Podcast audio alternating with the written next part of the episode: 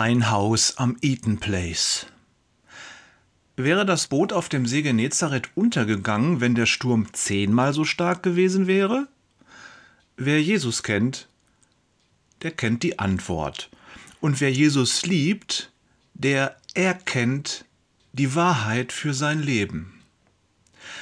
Heute Morgen musste ich dran denken, wie viel Gnade und Segen ich in meinem Leben erfahren habe.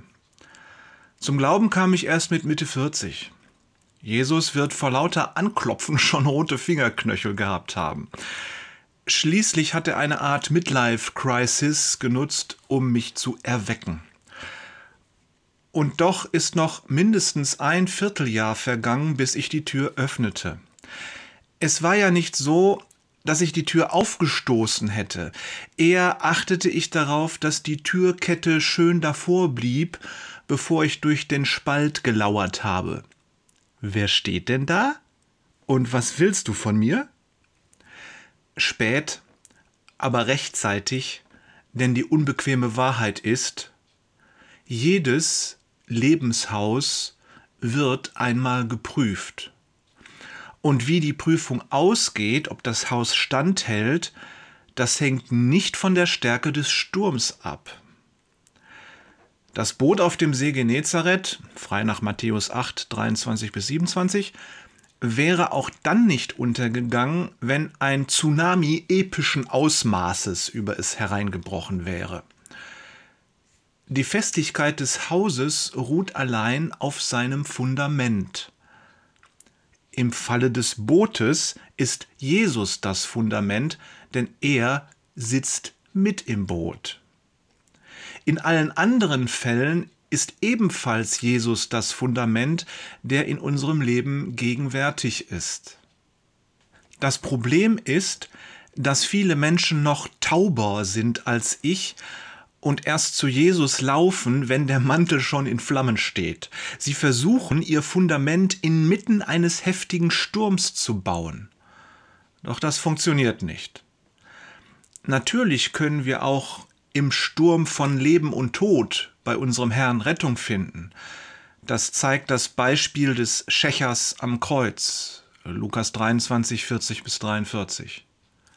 Aber unser Haus wird nicht standhalten und buchstäblich in sich zusammenfallen.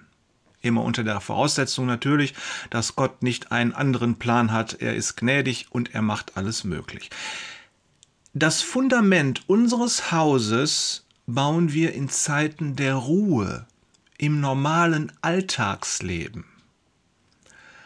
Auch C.S. Lewis hat sich dieses Themas angenommen.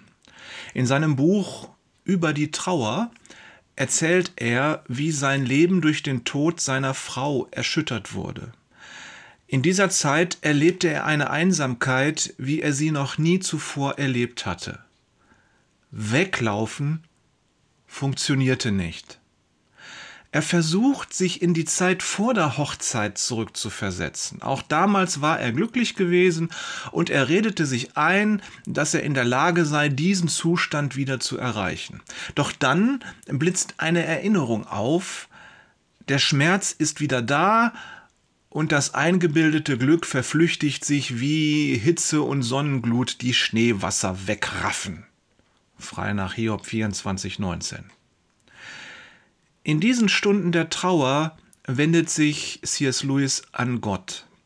Er besinnt sich auf das starke Fundament, das er in all den Jahren zuvor hatte aufbauen können, und er schreibt Man weiß nie, wie sehr man an etwas glaubt, bis dessen Wahrheit oder Falschheit für einen zu einer Frage von Leben oder Tod wird.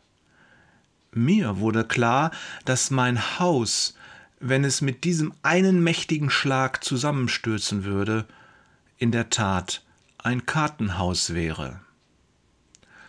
Louis Haus hielt stand, es war auf dem Felsen des Wortes Gottes gebaut.